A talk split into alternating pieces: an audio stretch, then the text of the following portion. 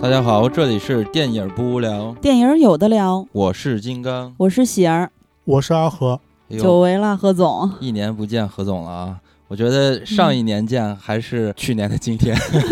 现在何总业务比较忙，所以我们见嗯何总必须得在这种重要的时节。就是年年终总结的时候来，呃，这不是年终总结了，这是开启了第二年了，完全的崭新的二零二四年的节目。然后呢，也是回归我们的老传统，就是春节档大赌局。嗯哎，其实之前呢都是何总和小戴嘛，但是小戴嗯在外国读书，所以没有机会跟我们一起录音。，对我前两天跟小戴聊天来着，他说他很想回来跟咱们一块儿录节目，嗯，而且还恭喜小胖找着对象，说他整个人状态都不一样了。哎，小嗯戴状态也不一样了，这么说，对对，小戴现在每天都特别开心的在学习，因为他本来就是学霸嘛。 我特别想念小戴输给我的奶 茶。小戴在的话肯定输。小戴太理想了，嗯，小戴是那种赌气式嗯的赌局。对，呃，好的，那咱们就说回二四年的春节档的这些电影啊，顺便嗯咱们也聊一聊这个二四年二月的电影《观影指南》嘛。嗯。顺便麻烦大家动动小手，去豆瓣儿给电影不无聊打五星好评。嗯，能打分的时候写两句短评更好。作为豆瓣用户加前员工，我还是挺在意豆瓣评分的。那搜索方式呢，就是在豆瓣 App 搜索框里面直接搜“电影不无聊”即可，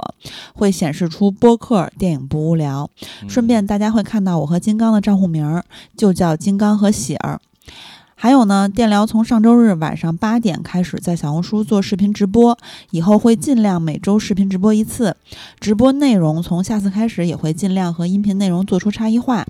每次直播前会在电聊官方微信群内发直播预告，欢迎大家来捧场、实时互动、语音连麦。大家也可以现在就去小红书关注我们俩一下，我叫 A H O Y 大写的啊，然后是喜儿，呃，喜呢跟豆瓣儿一样是双喜的喜，金刚就叫金刚。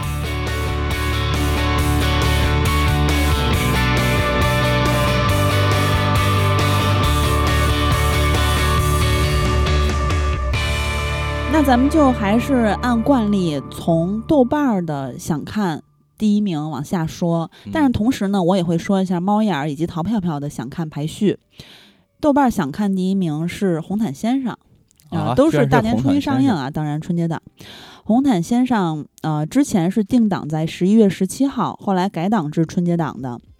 嗯，大年初一见呢，有一个特别视频啊，宁浩在那个视频里就说这是资方的意思， 当然也是一个调侃哈。嗯呃，豆瓣儿想看第一名，两万九千一百二十人；猫眼儿想看第五名，嗯累计是十四点二万；嗯淘票票想看第五，嗯，十三点八万。那看来红毯先生够呛了。对，豆瓣儿这种在票房上面没啥太大意义，还是要看猫眼儿和，尤其是猫眼儿啊，以及淘票票。而且还有一点是，红毯先生他的想看其实是累积出来的，因为这个片子是改档，而且对之前在咱们国内的一些影节，它稍微的有一点话题了，所以说它的想看来源的人数并不是源于现在的春节档的这个人群的，嗯所以我觉得它能排到豆瓣第一和猫眼儿呀、淘票票的这种嗯第五，完全是两个概念。对，但是咱们还是主要等这个豆瓣儿开分儿了之后来嗯看豆瓣儿的评分儿，这个是特别有参考价值的。呃，我顺便说一句啊，我自己看了一眼宁浩之前的作品，从《疯狂的石头》这一部广为人知的开始，是二零零六年暑期档，它是八点六分嘛，票房是两千五百三十四万。嗯，完了，《疯狂赛车》是零九年的春节档前一周的一个周二上映的，嗯啊、是八点四分儿，票房是一点一亿。《黄金大劫案》是一二年五一档前一周的一个周二上映的，嗯啊、是六点八分儿，票房一点五亿。《无人区》是一三年十二月的第一个周二上映的，啊、八点四分儿，票房二点五九亿。哎，不知道嗯为什么他特别钟爱周二。 嗯然后《心花怒放》呢是二零一四年的国庆档上映的，七点二分儿，票房十一点六九亿。嗯，疯狂的外星人是一九年的春节档，六点四分儿，票房二十二点一三亿嗯啊！我和我的祖国，二零一九年国庆档七点六分儿，我和我的家乡，二零二零年国庆档七点零分儿，因为不是他独立执导的长片，所以我就没算。不算这两部的话，它的指导长篇的均分是七点六三分，还是非常高的。嗯而且很有意思，它前三部《疯狂的石头》《疯狂的赛车》和《黄金大劫案》是间隔三年中间儿，嗯，然后中间三部呢，《黄金大劫案》《无人区》《心花怒放》是间隔一年。嗯那最近三部《心花怒放》《疯狂的外星人》和《红毯先生》是间隔五年，嗯就是三年、一年、五年嗯，但是中间这个有重合哈、这些片子。嗯，真的是时隔五年再在大银幕上看到宁浩独立执导的长片了，嗯，我不知道你俩期不期待？ 啊我操，我以为你铺垫这么长，你要感慨一下，结果是问我们一个问 题。我个人觉得，其实你看他的这个电影的节奏，就能嗯感觉出来，从刚开始的创作者到现在的老板，嗯，呃，包括他拍《红毯先生》，就是他接受采访的时候也在思考的一些事情，就能感觉出来，他从原来的那个身份啊，到嗯现在这个身份的转变，他能接触到的东西，虽然看起来越来越多了，嗯，但实际上真正他想拿来去拍，而且拍市面上没有东西，反而嗯越来越少了。所以这部《红毯先生》其实就跟宁浩自己说的一样嘛，他觉得刘德华，因为之前刘德华就一直跟他说什么时候拍我呀，什么时候拍我，因为他俩有这种。嗯千里马这种关系嘛。因为十七年前的时候，刘德华在亚洲新星岛计划扶持了宁浩，但是当时没有客串成《疯狂的石头》，因为他腿断了嗯啊。这次呢，来当主角儿，也算是两个人一个缘分的再次盖章吧。对，所以宁浩就可能就在想说，那到底什么东西还没有，以及刘德华什么戏没有演过？嗯那最后就拍一个，哎，宁浩自认为最了解的圈子就是娱其乐实圈。中间的时候，宁浩是有一次机会能跟刘德华合作一下，嗯嗯，嗯就是那次无无人区。啊，无人区里边，徐峥那个律师那个角色啊，最早是留给刘德华了。嗯，哦，那我说错了，好像就是无人区吧。因为我记得是一律师，啊，然后、嗯然后就是当时好像刘德华那个档期原因吧，就嗯没成型，嗯等于是又等了差不多十十多年，嗯然后直到红毯先生就正儿八经两个人合作了一次。对。然后宁浩也说了嘛，刘德华饰演的这个角色叫做刘伟驰，对，他其实想拍的就是整个娱乐圈儿，然后他集合的这个刘是刘德华，伟就是梁朝伟，池就是周星驰，所以他想告诉大家，这是一个明星群体，就他饰演的这个角色。对，他说刘伟驰和林浩，因为他自己演的是林浩嘛，他本人叫嗯宁浩。他说这俩人呢不具体到刘德华和宁浩，意思就是代表导演和明星呗，我觉得、嗯我是这么理解的。嗯反正不具体指涉某个人，但指向行业身份。嗯然后他说选择影视行业作为题材，肯定本身就是一种自嘲的态度。嗯然后说自己之前那个疯狂的三部曲，就特别像油画，是浓烈的、沸腾的。这些东西沉淀下去之后呢，红毯先生是一幅淡彩，内容没有很大变化，气氛有很大变化，是一部极简主义电影，更清透。嗯极简主义的优雅体现在对观众的尊重。哇塞，这词儿 真会拽说的！啊啊！然后他说，今天这个短视频的时代，发自己生活的人都那么真诚，人家都有那么鲜活的东西，那我们电影人拿出什么样的东西来会有说服力？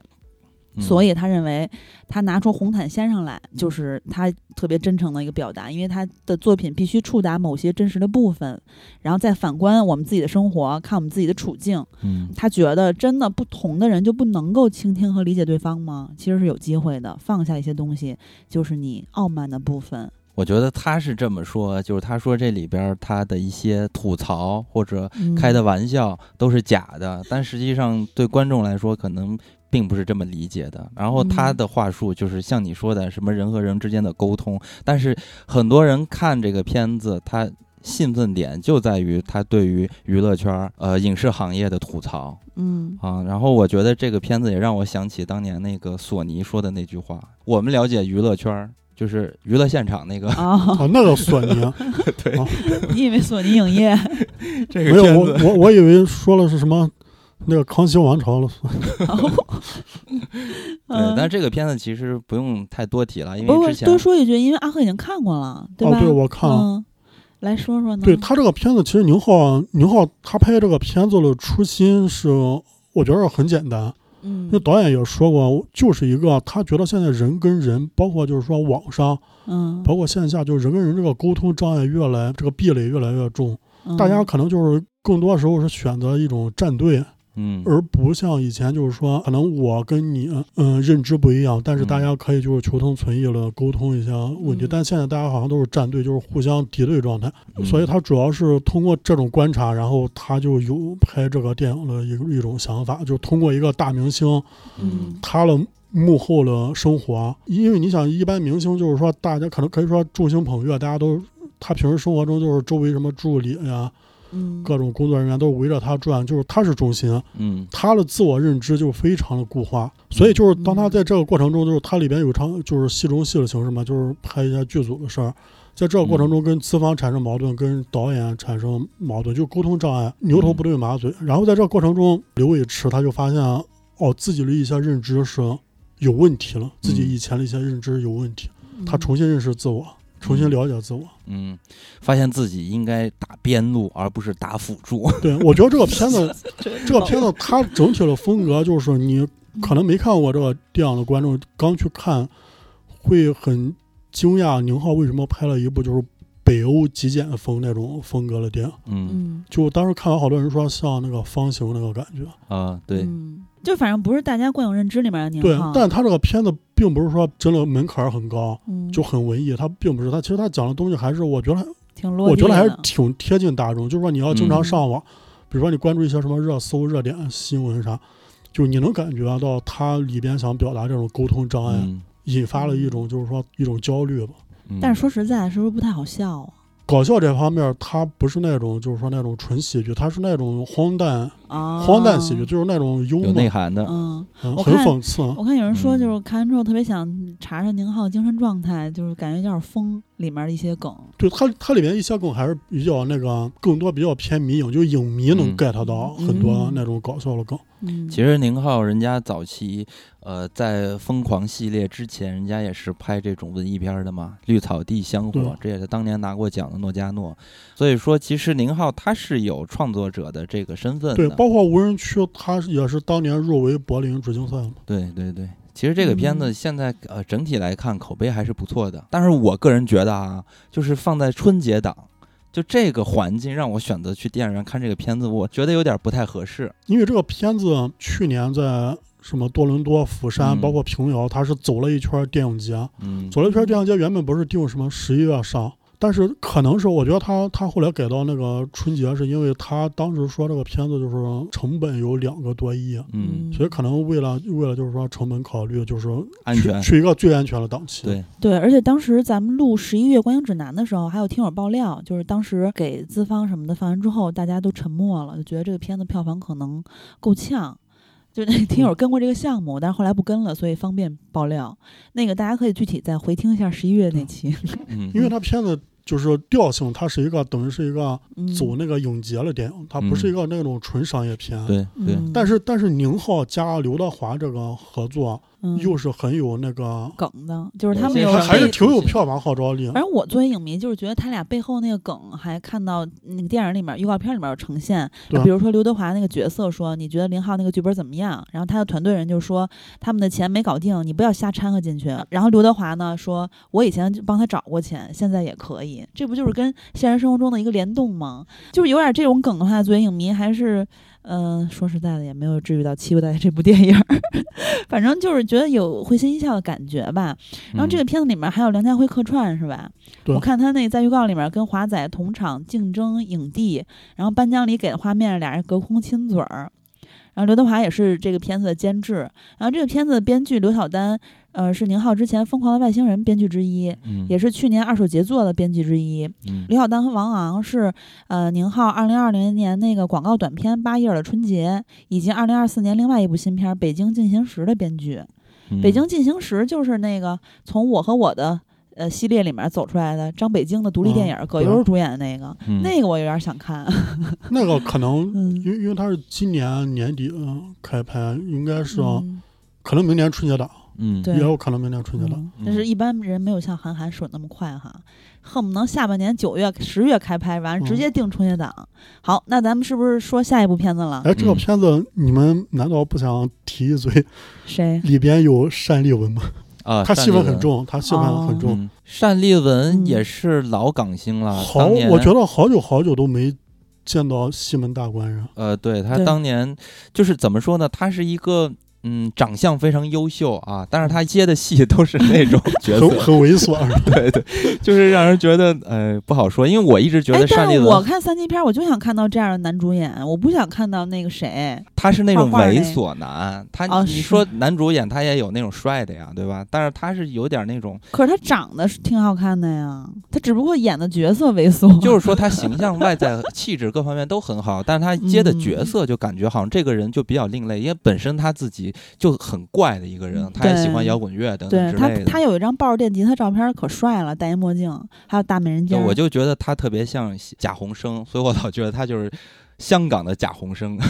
嗯，挺像的，反正就有气质点有邪，像。气质比较邪。嗯，好，那咱们说下一步吧。呃，下一步呢是豆瓣儿期待第二名，两万三千六百六十七人想看。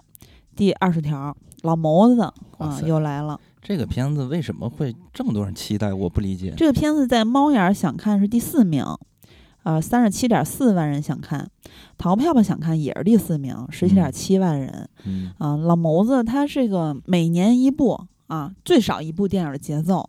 然后他之前在采访里面就说，要是剧本一直够用的话，我可以保持一年一部电影的节奏。嗯其实，嗯，有时候不止，对吧？像嗯，去年就是《满江红》和《坚如磐石》两部。嗯那今年的这个第二十条呢，它其实是刑法里面关于正当防卫的一个条款。对啊，然后这个片子讲的就是雷佳音他演的一个挂职的检察官，就是很多糟心事儿呗。他儿子打了校领导的儿子，但是呢，看预告的意思就是其实，呃，是因为保护那个被霸凌的同学。然后他老婆就是玛丽演这个角色呢，义愤填膺的去找对方理论，嗯然后结果又揍了小领导，嗯啊，补刀成功。那他的搭档是高叶，也就是大嫂饰演的。他们俩呢，分歧又不断，案件也是久拖不决。还有另外一起案件的相关人，就是赵丽颖演的那个角色，嗯，又好像在绝境里面，非常的危急。反正总之，这个片子是关于情与法的啊，讲这些事儿的，嗯啊，公检法系统什么这些。嗯啊，以及就是事业与家庭的平衡啊什么的啊，主要是围绕着雷佳音这个角色展开有多条线索吧，呃，很嗯多个人物，大概这意思。然后我录之前听阿赫说，看预告感觉在看电视剧是吧？对对对他他的第一版预告那个非常电视剧质感，嗯，包括它里边的演员大大小小的角色啊，就是好多都是电视剧演员。啊对这个片子挺逗的，你看，呃，狂飙戏、漫长季节戏，以及去年非常热那个《宇宙探索编辑部》那部片子，嗯以及老谋自己的《坚如磐石》嗯这四个作品里面的几乎主演都给弄来了。 然后我看一豆友特逗说。老谋子可能是在家蹲着，然后看哪个剧火，嗯在家里一边看一边挑演员。嗯嗯，看完看完觉得不错，然后就对给他们打电话。你这真是这这么多人，对吧？就是这些剧什么电影里的全凑一块儿了，一锅炖了。他这种嗯片子，他就很那种贺岁片的感觉，是，就是那种什么主演、小配角、客串了，嗯全都是那种什么知名演员。对，嗯，但我当时看到这个片子这个演员阵容，我觉得在今年的档期里边算是不错的。就这些演员都是很优秀的演员，确实。通过那几部剧吧，反正就是让大家熟知了。而且你知道，我之前在十一月好像那期吧《关于正南》里面说，赵丽颖其实挺爱阅读的，然后还有人在某个博主平台留言说，真是今年听到的最大的笑话。就是赵丽颖真的是跟同期的小花不太一样，而且我听到这个消息，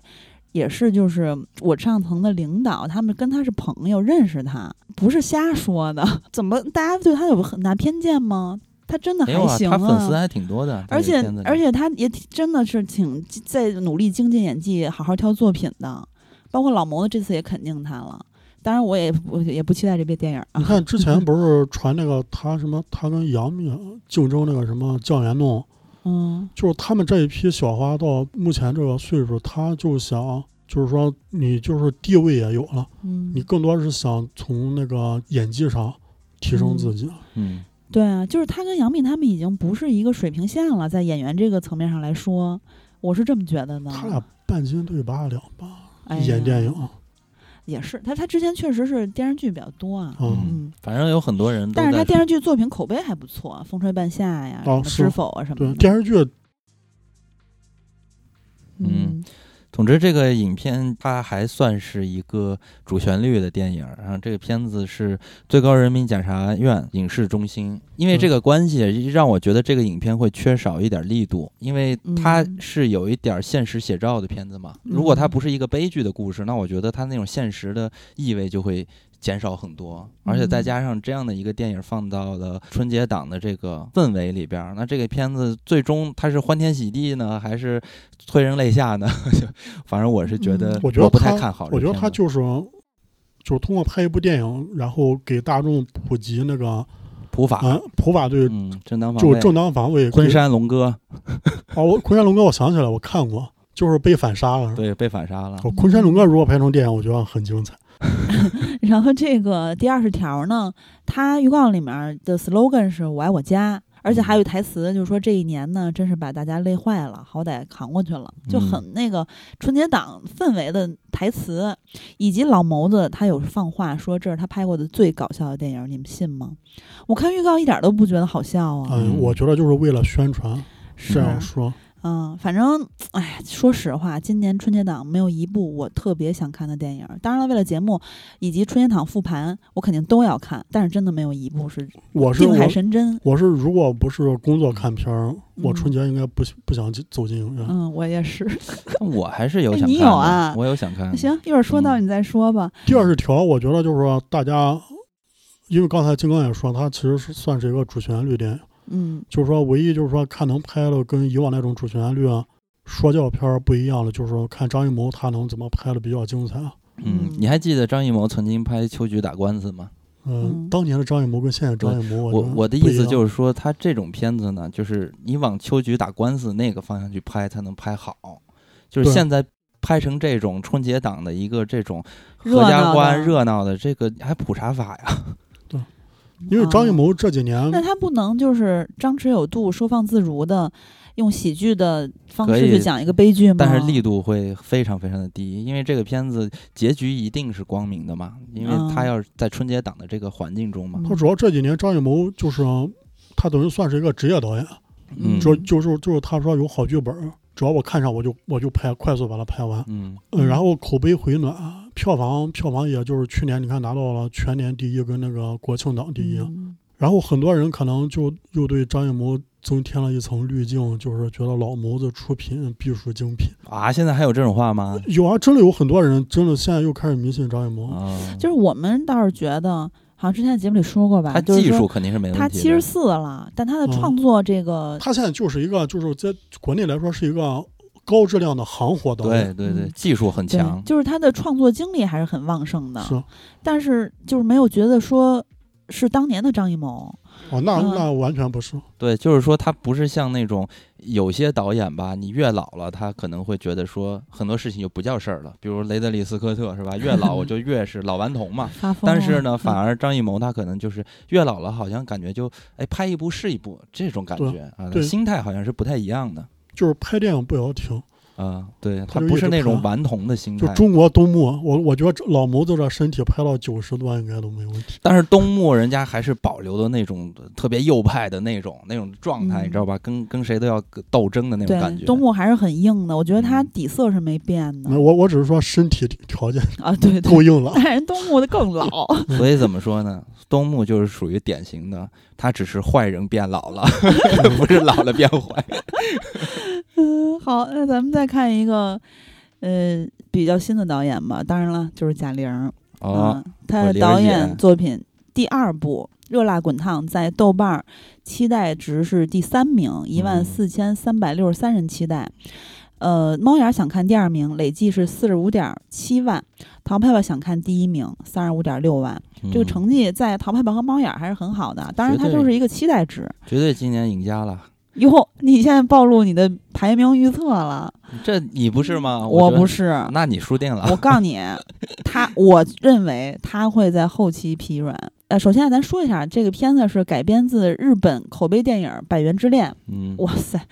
百元之恋》的女主是谁啊？在我心里就是神一样的存在。那个《四怪有最最叉叉》说的那谁，重启启人人生嗯生也是她主演的，她主演过太多优秀的作品了。安藤英、我心里的神，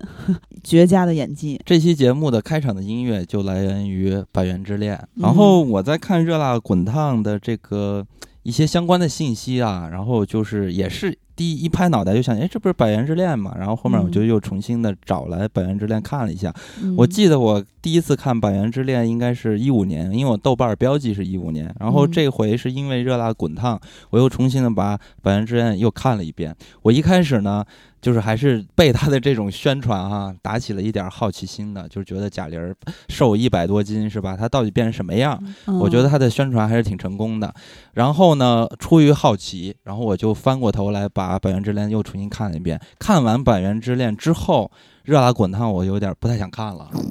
就是因为《百元之恋》实在是太好了。因为我觉得《百元之恋》它是有一个特殊性的，它的特殊性不是来源于它的这个故事，因为这样的电影它当然是好的电影、好的故事，但是同类型的东西也是有的，比如美国也有那个《百万美元宝贝》这部片子，但是为什么说《百元之恋》它特别的特殊呢？它特殊点就在于它是安藤英主演的。安藤英她是一个什么样的演员呢？对我来说，嗯她在日本是完全杀出了另外一条路。因为对安藤英她的表演呢是和大部分的日本演员是不太一样的，她演出来的是那种真实和自然，反而呢那些大部分的日本演员演戏是什么样的，都是那种 啊哦。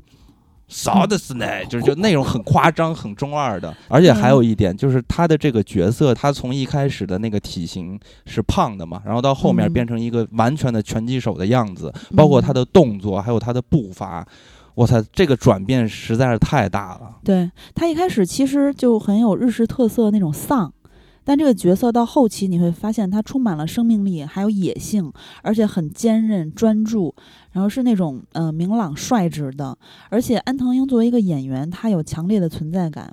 他站在任何一个角色身上的时候，就感觉他就是脚下生根了。啊，而且他自己也说过，我喜欢从自己的身体里长出了新东西这样的感觉。嗯，而且他成为一个角色的时候，他是有极强的信念感的，甚至会震惊评委、震惊导演。嗯曾经我记得是谁，是玉和还是谁说的，就是说我们如果呃不把这个片子拍好，或者说进度赶上他，我们都不配跟他跟那儿拍。 嗯就是说他已经太前面了。反正就是，呃，他姐姐，因为他们家是特别特别，嗯、怎么说呢，是一个世家。他的嗯外祖父还是什么祖父是那个首相，然后他姐姐也是什么导演，他妈也是就是全家都是文艺世家，然后还是就是政客什么的。他姐姐说说他是一个未知的生命体，触不到边界的怪物，永远朝着更加闪亮的未来奔跑。嗯，就是他的黄金时期永远正在到来，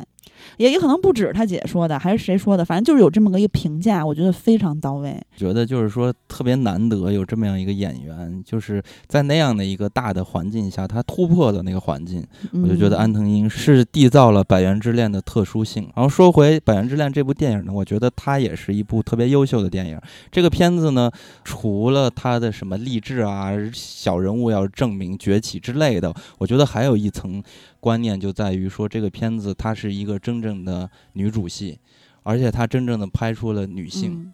然后呢，再看这个热辣滚烫，我我其实想问问大家，就是对于贾玲儿减肥这件事情，以以及这个营销，你们都有什么看法？其实他这个营销就是还挺沉得住气啊，因为从嗯贾玲开始减肥开始，她就不再曝光自己，嗯、对一直就是压到这个电影大年初一上映。可能之前办首映礼，她应该就不会露面，可能是大年初一当天，然后就是来一波高曝对嗯光，然后高讨论。但是我对贾玲就是贾导，这也是 贾女贾导，我对贾玲就是我本身我对她比较无感。嗯无论就是说他整个人，还是说他的那个小品什么喜剧对小品，嗯我都比较无感。所以就是我对他减肥这个事儿，就是说我觉得就是说，作为一个演员，既然你选择你要演个这样的角色，你减肥是应该的，你嗯就是为了角色嘛，对吧？嗯对你减肥是应该的。这对啊个呀这个我觉得对我来说不是一个吸引我去看的点。嗯，我唯一就是说我有点就是感兴趣了，一个是，嗯，因为他第一部那个《你好，李焕英》，他是拍自己的母亲，嗯嗯，然后就是说大家就是说，哎，你拍的比较真诚。嗯然后这一部其实说白了就是说，真正考验你导演技法，嗯而且那个原版又拍的那么好，大家肯定会拿来对比，嗯，考验你导演技法，你本土化移植到底能拍成什么样。还嗯嗯有一个就是考验他的演技，就是这两个如果不过关，我觉得这个片子可能就会口碑就有会反噬，口碑会反噬。对，其实我有点失望哎，因为当时看完《你好，李焕英》的时候，我也跟阿和一样的感受，就是她很真诚，以及她是极强的呃个人生活经历和丰富情感造就了《你好，李焕英》，所以我非常非常期待贾玲的第二部原创作品，我觉得那个才见真章呢。但是那她你这还可回，以期待、啊，但是她翻拍了这回，对啊，你期待的第二部原创作品吧， 你还可以期待。那我还得接着期待，我也够累的。完了，他这个片子说因为减肥一百斤而期待这个电影，我不是很懂，嗯因为我跟阿和想法一样，就是这是你作为一个演员应该做的。对当然我知道很多观众哈、就是好奇他瘦一百斤长啥样儿嗯，啊，有这个好奇，以及说佩服这个人，啊，他能减肥一百斤这个。这个什么对叫坚毅，或者对说这个志气啊、或者说这个什么的。但是我真觉得，就是减肥这件事儿，首先你为了自己的健康，为了自己的角色，一会儿瘦一会儿胖的，这个这太正常了。而且你像贾玲这种演员，她减肥，她就她肯定是周围是聘请的那种高级团营队营养师了嗯啥那对种减肥教那种教练去培训，所以说嗯跟普通人没法比，普通人不可能说花花费那么嗯高昂的费用去聘请这种团队来给自己，对，所以她不用担心她的健康问题，她肯定周围都有人在关照。嗯还有一点就是说，贾玲拍完这部电影，你减下来啊了，嗯，你要不要再胖回去？还是说以后你就一直保持一个，就是说一个减一百斤之后的贾玲，你去参加综艺了什么活动，这也是一个问题我。可以消失下部片子，说我又增肥一百斤。因为因为因为你知道有些艺人，他的就是说他的人设，他其实就是你像贾玲，他就是胖胖，大家就喜欢他胖胖的样子。嗯嗯就说那你减完之后会不会丢失一些观众缘或者啥？他嗯作为艺人自己考量这个东西。嗯，那咱但就看这部片子成不成功嘛。对，对还他要得是看这片片子成功了，他减肥，哎，对啊这件事情就他这成个功了他其实他难点在于就是说，嗯，减肥是第一步，第二步就是说你要是训练你的那个格斗搏击，啊嗯对他必须要拿出安藤英那个真实的，他是真的有一些技术的，你能看出来他好好训练过了对，拳击这件事所以就是儿。说，如果如果他就是说这两块都做到位了，他贾玲这个人可以说他是脱胎换骨，他整个人的气质就跟以前完全完全不一样，绝对是完全不一样。嗯，如果真是那样的话，我也替他开心啊。那你们但是看好这部电影吗？嗯，不看好，为什么不看好？我觉得他后面会往下滑的，就是大嗯家这个期待。呃，过后这个热情褪去之后，当然了，他是翻拍《百元之恋》，他不需要跟《百元之恋》一样，他就肯首定不先一气样，质就完全不一样。再一个本土化，我现在通过预告片儿是看不到的，成功不成功？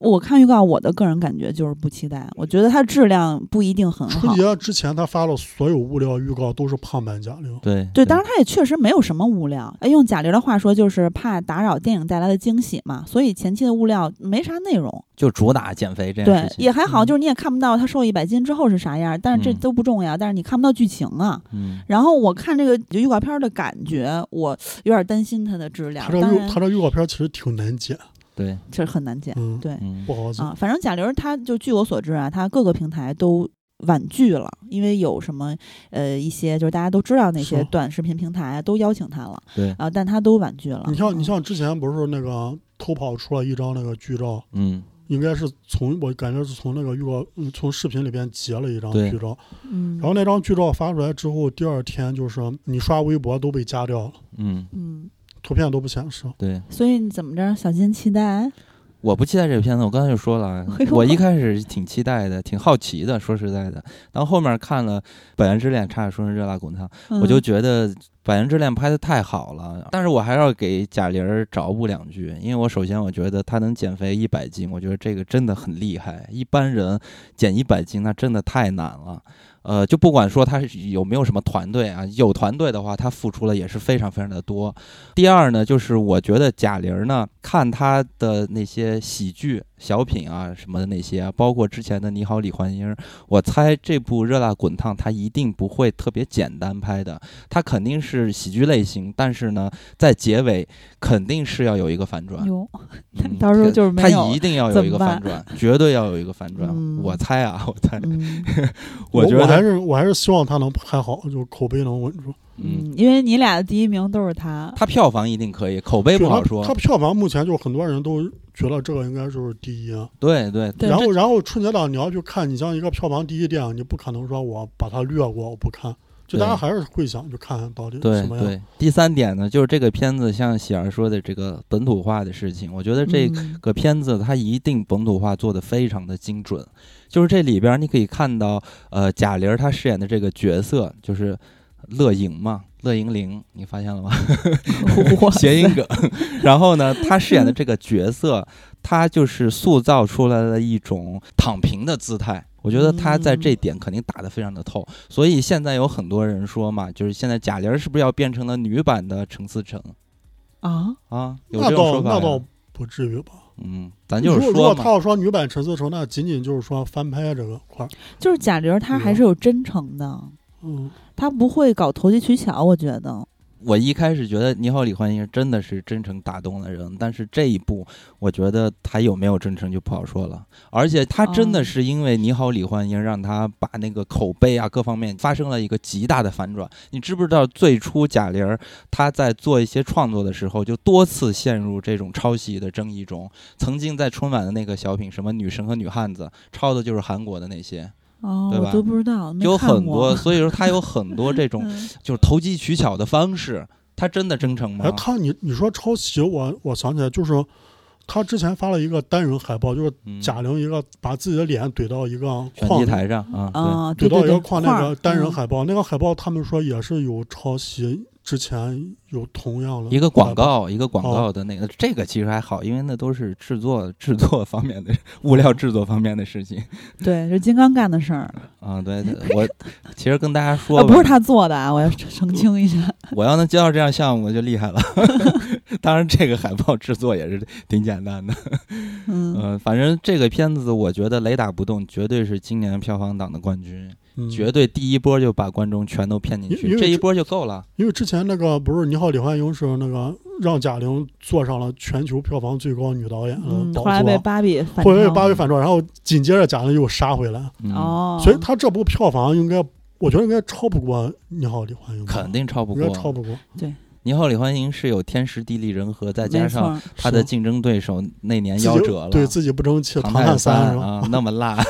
夭折了。那这回呢，确实咱们来说的话，其实今年的整体的这个电影从类型上就没有我去年那样的大片儿《流浪地对球》这样的对大的制作，你都没有，你都是大家片子感觉都差不多，是吧？那嗯你这个热辣滚烫加上呃全球最高票房导演女导演贾玲儿，那这个不票房是肯现在定不是啊，呃第二第二。嗯嗯然后肯定没问题啊，这个票房，咱就是说这个事情，所以哟我觉那得那我现肯在定有冠点军慌啊，你不能改啊，你不能改。 怎么了？我还没公布呢。好，咱们现在先说一个，也是杀回春节档的一位嗯选手，就是谁呢？韩寒，哎呀，这个人呐，在去年的春节档通过《四海》把我恶心坏了。嗯，今年杀回来的是《飞驰人生二》，嗯豆瓣想看第五名，呃，因为第四名是传说，暂且先按下不表，因为他嗯那个堂弟李和成龙大哥那再次合作《她神话没》第定二档部还，没定档，对他没有官宣，所以咱就不说第四名可能了。可能因为因为眼看就快到大年初一，可他可能就春节档就不上了。肯定不上应该了，是因为想起了嗯成龙之前的那个蒲松龄了，要不是说再咱们再等等吧。反正他豆瓣想看是第五名，一万两千一百三十二人。居然这啊，么猫眼儿低的想看是第一名啊，六十二点一万。淘票票想看是第三，二十五点八万。好的，那就说，其实今年要让我去电影院看的话，我会选择就是《飞驰人生》。你看看，嗯，《飞你驰人自己生二》你自己都期待，我就把它排第一。就我也会选择，嗯。哟，就为我什我么？我我可能把它排第二，哦，就排第二就会买票就看。嗯，嗯，首先说一下，《飞驰人生》是二零一九年春节档十七点二八亿的票房，六点九分的评分也是不错的。嗯当年它是票房季军，冠亚军分别是《流浪地球一》和《疯狂的外星人》嗯啊。刚才咱们也提到了，是吧？《嗯流浪地球二》流浪地球一》这回是，以及就是宁浩，是吧？当嗯年是第二，那年还挺精彩的啊，有这个《流浪地球》，然后有《疯狂外星人》，然后再加上《飞驰人生一》，那这回《飞驰人生二》又杀回来。呃，我也是因为《飞驰人生二》这个片子定档了，然后又重新的找来《飞驰人生嗯一》看了一遍。哎，我发现看完之后我还有点感触的。和哟可能我跟你一模一样。对和当年第一遍看的时候这个完对全啊不一样。我我在猜是不是因为这几年就是大家生活的不如意，大家又开始变得清醒嘛，就又有那种想要追求理想的那种感觉又出现了。嗯，所以会觉得《飞驰人生一》的那个结尾被打动了，但是当年看的时候还真没有这种感觉。当年初一看第一部的时候，我记得特清，我我一点都不喜欢 这片。我我当时是打了两颗星，昨天看完我又改成三颗星了。然飞后驰人生 一，然后它是后来上线之后，我在我在 B 站又看了一遍，哦因为 B 站呢，我是配合那个弹幕看，对然后里边很多的点就是那个网友他会点讲，解啊，嗯然后我就觉得这个片子有私货，有哎就专是业，打动我了，嗯，而且而且这个片子还有一个好处是，就是你随时就是能拿出来看它，因为它很通俗。嗯我后来就是这些年我看了有三四遍，嗯就有时啊有时候比比如说我。我有点就是说没什么状态，又想找个电影看，我可能搜到《飞驰人生》，我就拿出来又又还是能被感动一看下一遍的。你有没有确重实新看一遍确？实没感动。嗯，不你好意思，没有是吧？没有，那 你感受不到我们的这种感觉，我们这种赛车 手，然后，然后，然后第二部就是我想看，我不是说对韩寒，就是说对他导演能力有多期待，我是想看他这个故事呃，有什么延续我。觉得很那个，因为第一部啊，我印象中暗示的就是嗝他儿死了对，嗯因为那个地儿没有海，他最嗯后是冲下海了。对？当时韩寒发微博也说了，当然他后面又接了一句“英雄不死”嗯的英文，反正这两句就可以揣测，一个就没死，一个死。他当年，他当年这个片子拍完，就第一部拍有个完，漫画，又出了啊个对漫画，对对漫画里边交代了，就是说嗯这个对张弛嗯他没有死，在 ICU 躺一年没死嗯，嗯躺这一年部的预告里面，他那个后脖梗子那块哦儿也是有那个刀口，可能意思就是说当时做手术啥的。但但是这一部里边就是，呃，他目前出了有两两版预告吧，嗯，就预告里边没有显显示他的孩子，嗯，对，感觉好像一个平行世界。啊哎，所以就所以就有人推测说，可能拍的前传，嗯，嗯可能又是拍的前传，因为没有，因为第一部里边他孩子的戏其实戏份挺吃重，嗯，这一部里边完全没有点他孩子，因为范丞丞那个角色也不是他儿子，嗯。嗯儿子突然长那么大个儿，嗯然后我是觉得韩寒作为导演和那个贾玲儿，我觉得两个人还是有很大的差别。咱不是说韩寒拍的有多好啊，因为韩寒的电影其实也是有很多的那个不太专业的地方，比如说它的结构是零散的，就是总是一段儿一段儿的。呃，但是呢，韩寒。对自己的电影的把控，尤其是风格上，我觉得还是挺厉害的。起码他的风格，个人风格是成型了。但是贾玲儿她第一部呃《李焕英》其实没有什么风格，第二部呢现在看起来我们还没看呢，所以我觉得贾玲儿其实第二部的这个《热辣滚烫》哪怕失败了，我觉得也没有问题，她还可以接着再去拍，然后去找自己的风格。但是韩寒这个风格就已经很定死了。大家看那个《飞驰人生一》的时候，会发现他其实拍的是都市，在上海嘛，但他最后拍出来的那个感觉，嗯你看看跟四海一不一样？就是那个画面的质感呀、调色啊，它都是用那种大川呀、大海呀、天空呀这种特别大的这种浪漫的意境、场景来去、嗯去营造这个电影的一个质感。就是韩寒好像是有那种大家都说那种伤痛文学，给人看完这个电影之后，好像就是轻飘飘的这种感觉。对他的电影是这样的，所以也导致了他整个电影的结构是特别松散的，而且呢，他的电影的技法也是不稳定的。看《飞驰人生一》的时候，你可以看到他最后那几场戏拍的就很漂亮，他最后的结尾也是那种反类型的，但是前面呢有很多戏，它包括有一些正反打，他拍的都很跳脱，就是他的整个的技法不成体系的，就跟他拍的这个电影的结构一样，都是松散的。但是呢，我就觉得，呃，这就是韩寒嘛，就是是一个从作家变成导演的一个人。然后《飞驰人生》呢，我觉得对于韩寒来说，还有另外的一些意味，就是《飞驰人生》它真的是有韩寒的一点私货在里边的。然后这里边也有他嗯对于汽车、对于赛车、拉力，尤其是拉力赛，拉力赛真的太精彩了。他对于这些东西是有热情的，所以我还是挺期待嗯这个《飞驰人生二》的。对我顺便给大家推荐一个 UP 主做的视频吧，因为我虽然没有再看一遍《飞驰人生》，但是我看了一眼他的解读，因为我是真的不太懂赛车，但是我很喜欢赛车相关的电影啊。当然了，我喜欢那个赛车电影跟韩寒拍的也不是完全一样，他不是拉力赛嘛。嗯，我说的是什么极速风流、极速车王什么之类嗯都的，是竞这速，对之类的这追种。求的都是最高速度。拉力嗯赛它有很多不确定性，非常的嗯狂野，哇塞！对，然后拉力赛精彩，呃，他的那个视频解读了各种私货啊、就是《飞驰人生》里面对应了呃每个角色吧，对应嗯了各种各样以前韩寒车队的人。嗯然后包括技师呃嗯等等等等这些，呃，名字叫做韩寒导演作品《飞驰人生》，不是单纯的喜剧，全程夹带私货，结局引人深思，好像是这个啊。嗯，我刚才看了一眼那个历史记录《飞驰人生一》嗯里边有一场戏非常帅，他做的特效就是当时他们在去选购那个配件去造那辆车的时候，嗯，当时出现了很多那种工程化的那种线条、数字，而且里边嗯非常的精准专业。这就是因为嗯韩寒很懂车嘛。对，反正就这什么刘徐浪啊这些人，就大家看那个视频可以更明白一些啊，嗯咱都不太专业，不太懂这方那面徐。浪我还真知道，嗯、是？吧？因为以前嗯上、上学那的时乘风候破，浪里面也有致敬他。以前上嗯学的时候，我记得就是每天中午回家吃饭，嗯那个体育频道老播那个达喀尔拉力赛，嗯嗯，然后我当时就没事儿看的时候，里边就是当时徐浪还是中国车手嘛，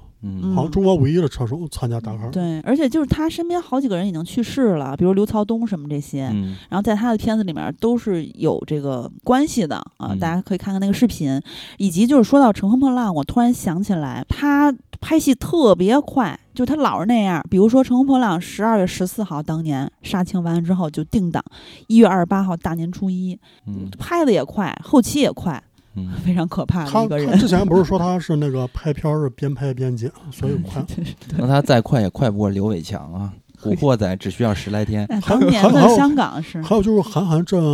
他不是成立了停东影业嘛，嗯，然然后停东这几年主投的电影都大赚，因为他拍的电影其实成本都很低，对，但是回报率很高，嗯都大嗯对赚。所以那会儿就是说能参加一下韩寒电影的投资，就是因为我有亲戚就是嗯往里塞了一点儿，但是他那个钱就是相对于整个就是这个投资来说是很少很少的，但是他能参与进去，他就非常开心了，因为觉得稳赚不赔。对，能能能参与我也想投的。对，就能参与进去已经就是很难，对吧？咱也没资格参与啊。反正总之呢，这是这部片子，大家应该都会把它排进前三。那到时候最后呢，嗯咱们再来说排序。好，那豆瓣儿的期待第六名是我们一起摇太阳，这个我还是挺意外的。我嗯觉得它就应该在各平台期待都第最后。嗯呃，是想看七千四百六十七人，猫眼儿和淘票票都是排在最后的，一个是想看十一点五万，一个是想看六点三万 嗯啊、他呢是韩延导演《生命三部曲》的终章。啊、部分取材于纪实报道文章《最功利的婚姻交易》，最动情的永恒约定。嗯呃，讲的呢是李庚希演的尿毒症患者嗯和彭昱畅演的重症病人，两个人做了一场婚姻交易。呃，大概意思就是说，彭昱畅去世之后会把他的肾捐给李嗯庚希，而李庚希呢需要照顾彭昱畅的父母。嗯但是在这个呃看起来非常现实的一个交易中，他们两个在相依为命啊、以及就是互相陪伴，呃，共同在面对病魔的过程中产生了真情实感。嗯啊，然后两个人就踏上这个充满爱与力量的治愈之旅。嗯呃，而且你会看到，我们一起摇太阳在非常努力的把它的宣传物料往轻松方面做，对，但是非常明显的，它还是一个特别难受的，让人看了之后想想哭的那种催泪炸弹，跟他之前两部《生命三部曲》的作品差不多。肯定是一样的嘛。，对，就是做、嗯往那儿做没有用。嗯我我其实不是很明白这个片子定档在春节档，有勇气。嗯就他嗯他作为一部绝症电影，嗯，然后他定春节，我觉得他片方有一点是，他觉得有信心是，想打差异化，也不是差异化，嗯因为原版他原版故事最后的结局是很完美了，啊、对，就他两这个人两个人都片没子有也死，然后是都嗯痊愈了，嗯，所以可能他这个片子他也不会把这个男女主写死一个，所以嗯可能也是两个人就是一个很圆满的结局。是嗯这样的话，他放在春节档，就是说，你虽然是一个绝症电影，悲看起来是个悲情电影，但是嗯可能到最后是大约大是一个很暖心、很大团圆的结是一局。个嗯 B 所 E 以结对，局，所以观众看也不会哎觉不是 B E 得，结局，啊是阿一赫个刚说 H E 嗯结局。大哥，对，所以所以观众看完也不会觉得特嗯别难受或者痛苦，可能觉得还比较暖心。那就跟去年的《四海》相反，四海的那个大家都说嗯是营销诈骗嘛，给骗进电影院之后，看完之后跟吃了苍蝇一样，嗯，就说难受嘛，堵得慌。呃阿和不同意，不是我 同意啊，我我当同我意当时四海最早，我最早是去他们是那个内部看片，嗯，我当时看完我都疯了，我说我说韩寒这咋了？被人 下降头，就整个电影完全就崩了，全崩了。对，嗯所以就是今天看看能不能学耻，以及呢，刚刚听阿和的意思就是我们一起摇太阳和去年四海是相反的，但是我还是觉得它票房它的这个影片的氛围在观众的概念里确实还是不一样的，跟春节档这个片子它定档春节，居然我嗯当时有业内人说，啊，这个片子敢定档春节，啊肯定是对自己的有品信质心很有信心。就是是说，嗯，可能前期票房不太好，但是靠口碑能走后劲儿。嗯，然后，然后我就想说，就是说韩延的片子大家也看了这么多部，嗯，嗯就说你你这一部口碑再好，能好过他去年那部《我爱你》吗？嗯就说你得有多好，你这个片子才能票房逆袭成为一个黑马？嗯你得好到啥程度？嗯但是我目前从看那个物料，我觉得我看不出来，就是、嗯因为因为李庚希跟那个彭昱畅，他俩虽然就是嗯看起来蛮有 CP 感，嗯，但是两个人都是那种太小孩了。对，嗯他里边演这个角色又是一个又不是一个什么学生，嗯，但是给人感觉还是觉得有点幼哎，幼啊我态。我真的是不太喜欢李庚希，我觉得他演啥都一样，就是哦那他种，确实，嗯，就是一开始你看他这个演的角色哈，身上有股倔劲儿，对还好，但是你看多了，说实话，我现在看张译也觉得有点这样，是张译哦、就是也是，我得觉得有点过誉了，就是老是演那种差不多的角色，当然张译跟李庚希还是不一样的啊。嗯但但我跟你讲，张译嗯粉丝还蛮多，我容易知道容易遭到攻击。嗯攻击我呗， 反正我这人也经常被攻击。 好，那那怎么着啊？我们一起摇太阳，你们想去电影院看吗？作为一个观众，不想看，因为因为韩延之前的片子好像就太模式化了，就他还是这个东西，还什么三我部曲我之前我之终章前也就说知道了，过，嗯，韩延他也是一个产品经理型的导演，啊就是你嗯看多了，你发现他也是一个模板，也是套嗯，往里边套嗯。关键是他不停的套自己曾经的东西，你套来套去的，这个大家就没啥期待了。而且这个嗯片子它没有什么卖相啊，尤其是再加上对春节档的这个气氛，他那个物料，嗯他有一版海报是那个应该是结尾，就是呃两个人结婚，然后嗯彭昱畅不是剃一光头，嗯嗯，脑袋，上还有那个手术的疤，嗯，反正就看着挺，你第一我第一眼看到我就感觉伤挺痛瘆得慌，就很不舒服。嗯，还有一个就是他们那个戏里边那个造型跟整的跟流浪汉了，嗯啊，对，应该是病态，对吧？他就就是他只是，他不是病态，他就整个人就是蓬头垢面啊，嗯，衣服也犀利很哥脏，然后那个对对对，就差不多那种嗯感觉。我就觉得他这个档期选的不好，这档期实在是不太合适这样的片子。其实我觉得脸色不好，就是当然作为一个嗯病人来说，这个很合理。但我中间看到几个预预告片里的画面，好像脸上有一些就是斑驳，或者是像脏兮兮的东西似的，我不知就道我是不啥意我我思。知道，然后有时候脸又特干净，我我不不知道为啥，就是说他的嗯就是那个他的衣服跟头发也是那种脏兮兮的感就觉，他们就是我不知道底为啥。层嘛，可能生活不如意，然后、呃、嗯对，但是他那种感觉是跟，比如说咱们看那个讲讲艾滋病患者那个嗯少爷演的叫什么来着？达拉斯买家啊，俱乐对，部达斯买家俱乐部，我感觉是不太一样的。就是作为一个观嗯众看这预告片儿，就感觉这个妆造是有点刻意的。就是达拉斯买家俱乐部，它也是底层啊，它也是重症患者，但我不会有这种感不是觉。底层和和衣服脏是是没啥关系，底他不是说他没水洗衣服，不是他人家这么设置嘛，这个我觉得没啥可说我的呀。啊只是觉得有点刻意，不是说就但什是么但，是他的造型我看着不舒服。啊，嗯，啊主要对，不就咱舒也是底层人民啊，就对是啊我不是，就是只是说妆造方面对啊，嗯，别大家我别觉误会啊，没有，我但我觉得韩嗯延的那个各方面技术什么的肯定没问题，这片子肯定不会特别差，只啊不对过说不应该合适不烂每应个该片不子烂啊你都挺说好话，你现在怎么了？你不现是在呀、我发疯这了片子绝对的不差呀啊好。韩其延实我之们前的嗯片子我肯们定聊不到差现在呀这几部好像没有一部大家觉得哦肯定烂，对应该哦最起码都能维持一个六分以上的水准。有烂的还没到呢呀，八节、 八姐，八姐都没有。韩延的电影肯定不会烂，嗯我觉得肯定是在七分左右这么一个水平。我就是觉得他这个片子档期不合适，然后再加上这个内容太过于相同了，就是大家可能看过几部韩延这样的东西，你再往近看的话，大家就就就很难再有动力让大家去花花钱去看这样的片子了。再加上又是一个过年的这么一个氛围，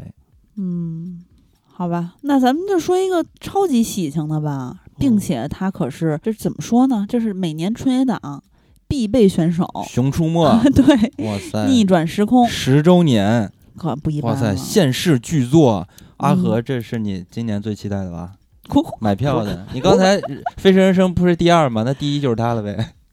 不是我有罪，就是《熊出没》拍到第十部我都没看过一 部。你看看，我就觉得阿珂肯定不期待。 当然了，在豆瓣上大家也不是那么期待啊，它仅是在《八戒之天蓬下界》上面嗯出现的。不过呢，在猫眼儿相看，人家就是第二名，以及在淘票票也是第二。嗯猫眼儿是五十八点一万人期待，淘票票三十万，都挺多的嗯啊。熊出没去年成绩非常好，《伴我熊心》拿到了十四点九五亿的票房，嗯是去年春节档票房季军，嗯冠亚军分别是《满江红》和《流浪地球二》。嗯今年呢十周年啊，他是这个玩了一个叫什么什么限定卡科是吧科幻设定吧，就是那种平行宇宙什么的，乱七对八糟的。对嗯，就是嗯逆转时空，完了对他在这个其实他是我觉得啊，他是通过这种方式玩玩情怀，嗯因为《熊出没》这个系列之前的一些角色都在十周年的这一部。呃，献礼作品不不能说献礼，就是这个纪念作品里又出现了，大家有点大汇合。嗯光头强呢，在这一部里面是一程序员，但他经常梦见陌生的森林和两头狗熊，嗯直到他跟上司出访大客户，终于想起来，哦，原来曾经自己是森林小导游，偶然得到一次 重新选择人生的机会，为了挽救旧时间线里的熊大熊二，嗯就开始时空冒险。哇塞，好精彩我！ 这我当时看这个预告片儿，我都觉得说，我这不是奇异博士吗？ 就各种花里胡哨的。就是嗯《熊出没》一贯稳如老狗哈、嗯啊，就是去年它是票房嗯非常不错的一年，拿到嗯嗯季军，但是往年呢也得有个四五名什么的，都挺不错的。哎，今年是动画电影缺席了哎，去年有《长安三万里》啊，之前还有哪吒什么的，是吧？今年缺席了，那你就说《熊出没》不算动画电影，就是它是嗯你儿说童其向他的那嘛种是嗯吧？就是嗯这种比较成人化的稍微少一点儿，今年是没有的。哦，去年是那个啥？去年是那个啊，，对，确实那个《长安三万里》不是这脑子，深海，对吧深海，对，嗯第五我就深记得海有嘛。嗯，是今年就没有动画电影儿，就是咱们成人可以看的。那《熊出没》票房会不会更好呢？我我觉得应该比去年要更高，对，啊，嗯，因为《熊出没》一它是十周年，二是没有。它就是稳，就是稳住老狗嘛，它不占嗯排片儿，但是嗯有稳定的就是满场上座率。嗯嗯，啊，不对，咱都说错了，今年有吗？八戒，但八戒太烂了， 对，对嗯所以就是会被《熊出没》吊打。嗯，那咱说一句八戒吧，虽啊然说感一句觉都不是很想提，八戒这个片子全名叫做《八戒之天蓬下界》，嗯、，讲的就是猪八戒的故事。呃 但废是话，他这个好像是把它包装成是一个美女与野兽的这种猪八戒谈恋爱的故事。呃，别的就嗯不说了，这个片子非常非常的差，就看预告片儿，它的制作就非常非常的差。而且这片子好像挺久的了，是不是阿和？啊，应该是嗯，我也没看别人的那个票房预测哈，但是我感觉如果别人也预测的话，应该也不会把它放到不可正式的能，那个单子里，对因就为只是在它旁边待着。因为它太差了，它的制作太差了，所以就嗯肯定就没有任何的可以讨论的空间了。嗯，然后那还有一部就是，呃，没有定档，有可能会缺席的，就是《传说》，导演对唐季礼，主演成龙、张艺兴、古力娜扎、李治廷、李晨等等。嗯嗯、这个片子就是成龙大哥唐季礼嘛，这不也都是老合作了嘛？对他俩之前合作的是九二年什么《警察故事三》嗯，超级警察》，九三年《超级计划》，啊，九五年《红番区》，嗯，九六年《警察故事四》简单任务，然后零五年《神话第一部》，嗯呃，一七年《功夫瑜伽》，从一七年的《功夫瑜伽》开始，之嗯前那些我说的都是七点多分儿，神话最次的是六点九，《功夫瑜伽》五点零，《急先锋》二零二零年的四点四，就他俩今年合作作品都不行。嗯，啊，然后嗯，传说一开始我记得是叫《神话二》，反正就是嗯他现在那个别名儿括号那儿写着《神神话二》，嗯，我看预告，我觉得非常离谱，就是他们好像去新疆实拍的，但是比嗯网大的电影质感好不了多少嗯，啊。就嗯，特效感觉做的挺次的，以及就是不知道为什么在冰天雪地，全员都穿着非常厚的户外的那些衣服，嗯彭，小冉那个角色那是光腿，啊、然后嗯，娜扎我是觉得她特漂亮，那这里面有一些预告里的画面，她我就是觉得她挺适合演那种美艳女鬼的，别的嗯没啥，就是但是我们不能嗯有鬼。啊，对呀、嗯反正然后说起唐季礼和成龙，嗯，他们俩之间的一些合作，他早期的话，你可以看出来那个评分会比较高。其实他们俩嗯的合作是随着成龙开始年迈。慢慢的老嗯去，这个评分就开始下降。这就要说到，其实唐季礼和成龙的合作，其实绝对的核心是成龙。嗯成，龙其实可以说唐季礼是成龙挑的一个导演，嗯只是因为成龙他才是真正他电影的一个主导。嗯，呃，你看成龙在唐和唐季礼合作之前都是和什么样的人合作？曾经也和洪金宝什么合作过嘛，也闹出了大家也嗯都说在相互打架什么的，嗯所以他最后找到了唐季礼，然后一路俩人唐季就礼嗯也和洪金宝合作，啊，对我就是说，成龙是稳定下来去合作，那这个其中最大的话语权是成龙。那成龙开始不行了，那他俩的合作拍出的片子也就不行了。嗯，所以，呃，随着现在这几年大家对于成龙的电影的这个讨论度呀，还有看法呀、口碑是吧，全部都在走下坡路。然后这个片子基本上也没有什么实力了，我觉得。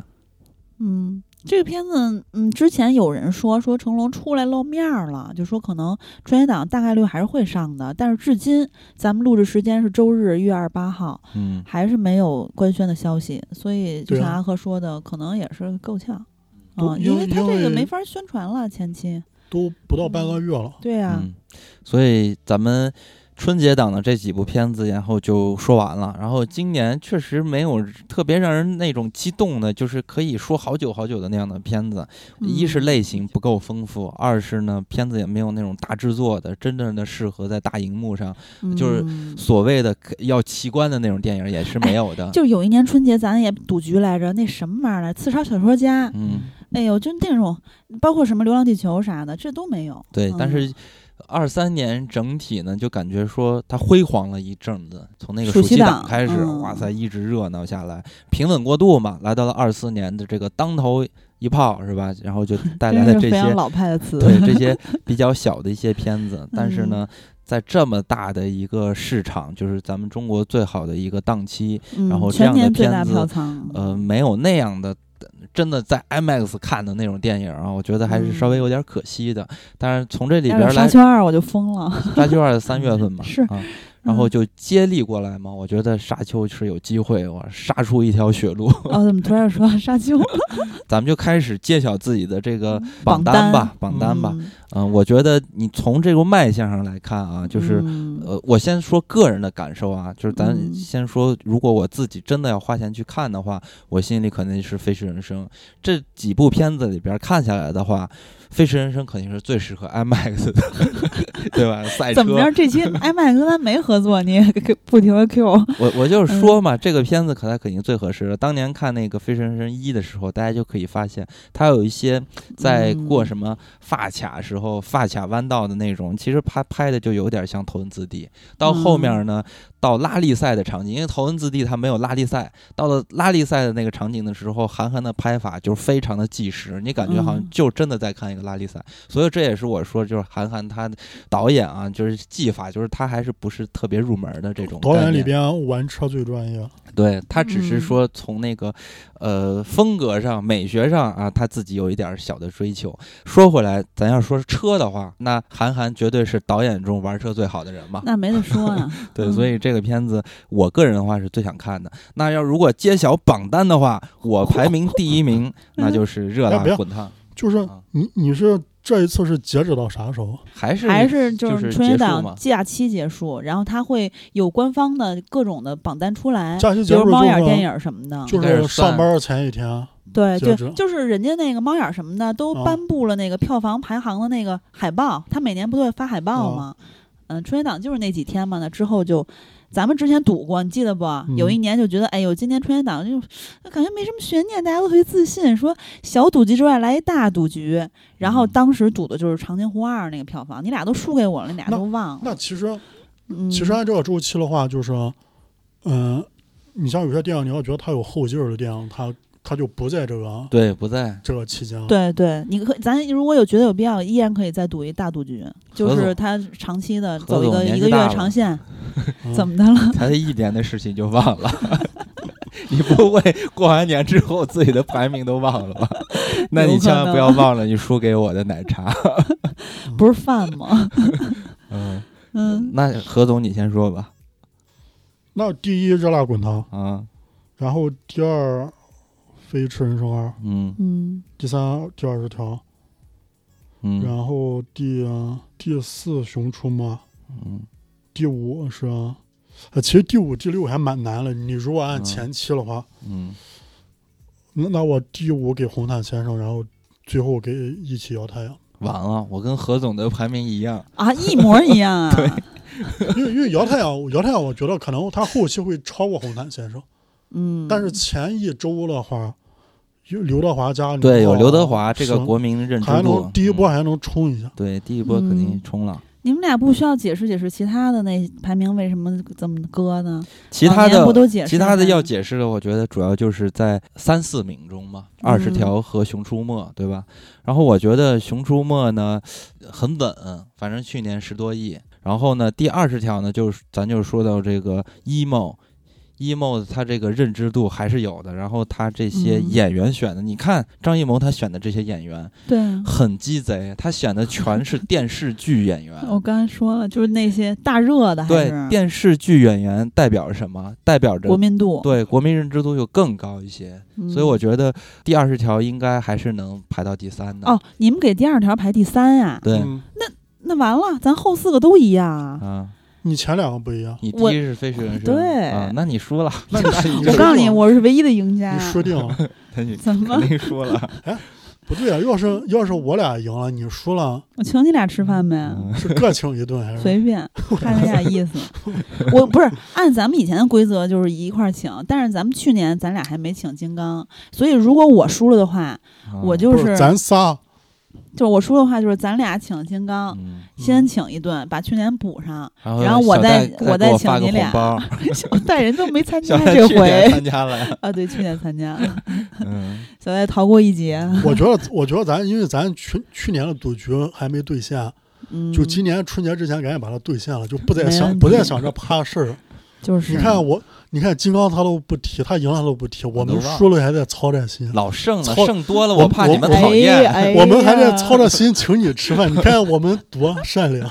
我这是赢多了，我怕你们讨厌，以后我都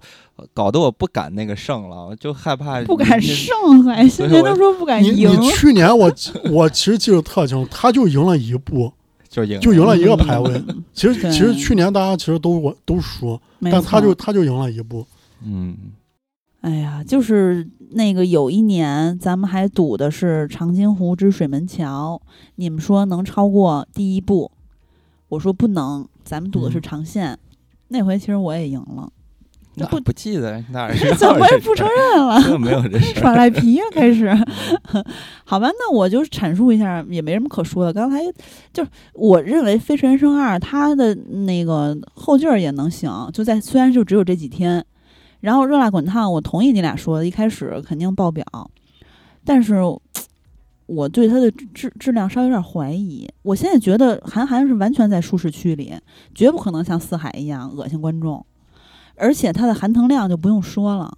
当然了，那个热辣滚烫含钾量也高，但含钾量跟含糖量不一样啊。含糖量和含钾量起码能打个平手吧？我能觉我得，嗯觉得能，我觉得对还啊是含糖量更那啊个。不是啊，不不是对，含沈腾现在被消费的不太行对了贾玲的路人缘其实特别稳。对，确实对是。就确贾实玲，我是就说热辣滚烫就算拍砸了，嗯，大家也不会忍心去喷贾玲。嗯，有，那他真而且我们还要他支论文持一特波稳女性导演。我跟你说，对嗯啊，呃，对对对，这还是女性唯还一还一是部女性当大女性主的对电影女性儿。题材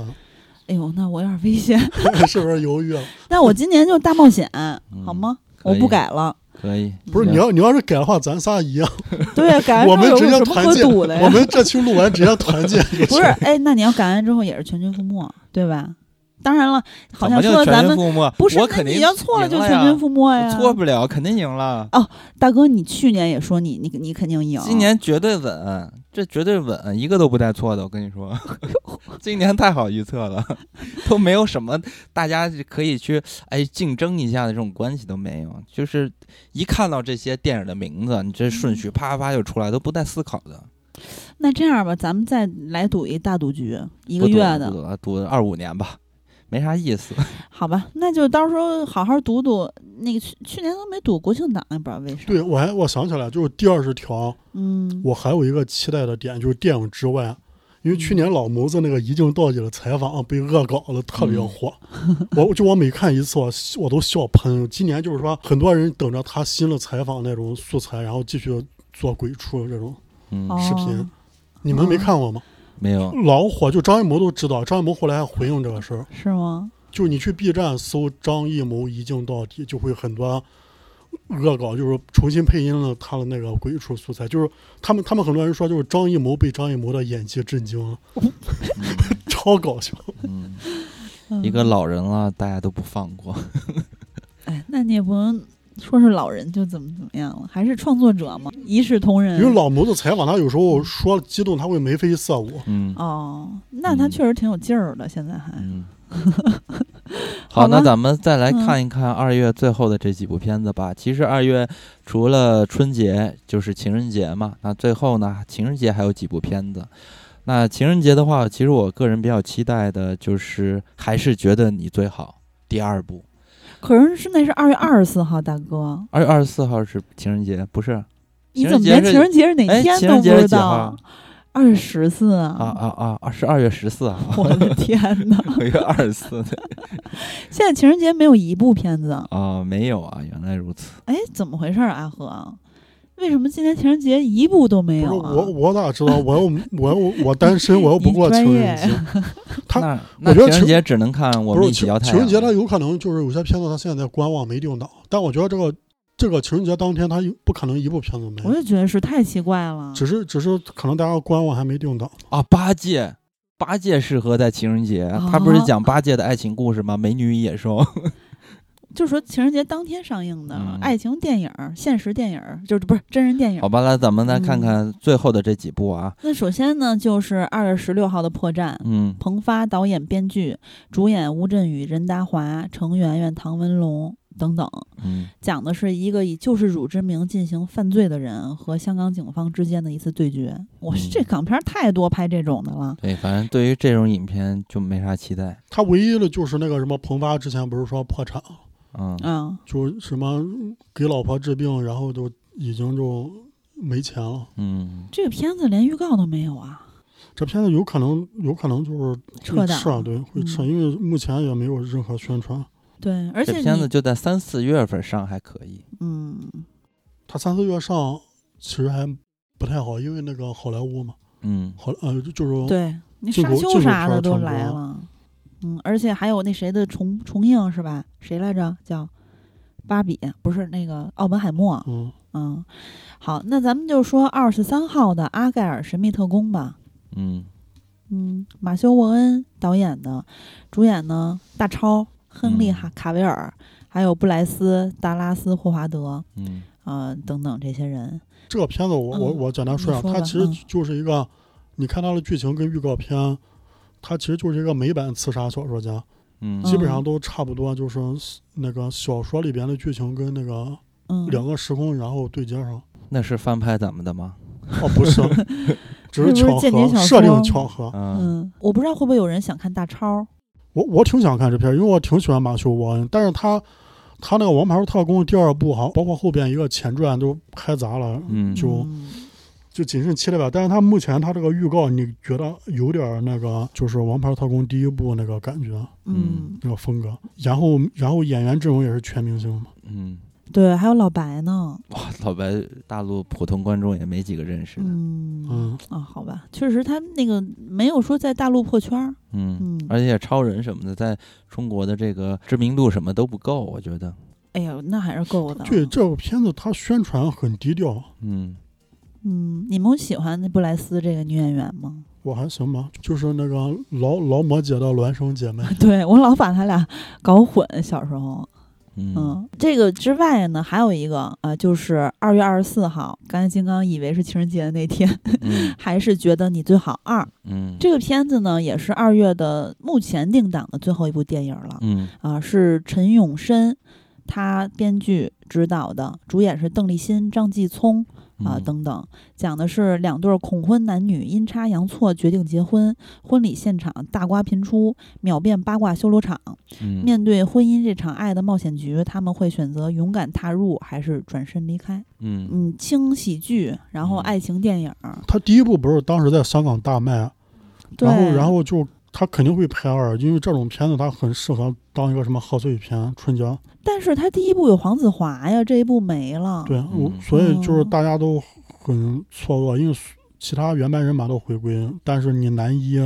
黄子对华没有，对，这个就不太懂，就不知道是不是什么跟什么闹矛盾了还是怎么。嗯可惜这个是稍微有点遗憾。那你们看预告之后想看吗？我第一部我都不喜欢，哦，是吗？我还挺但但有这点个儿吧，觉得这个片子就是是它的受众还是那个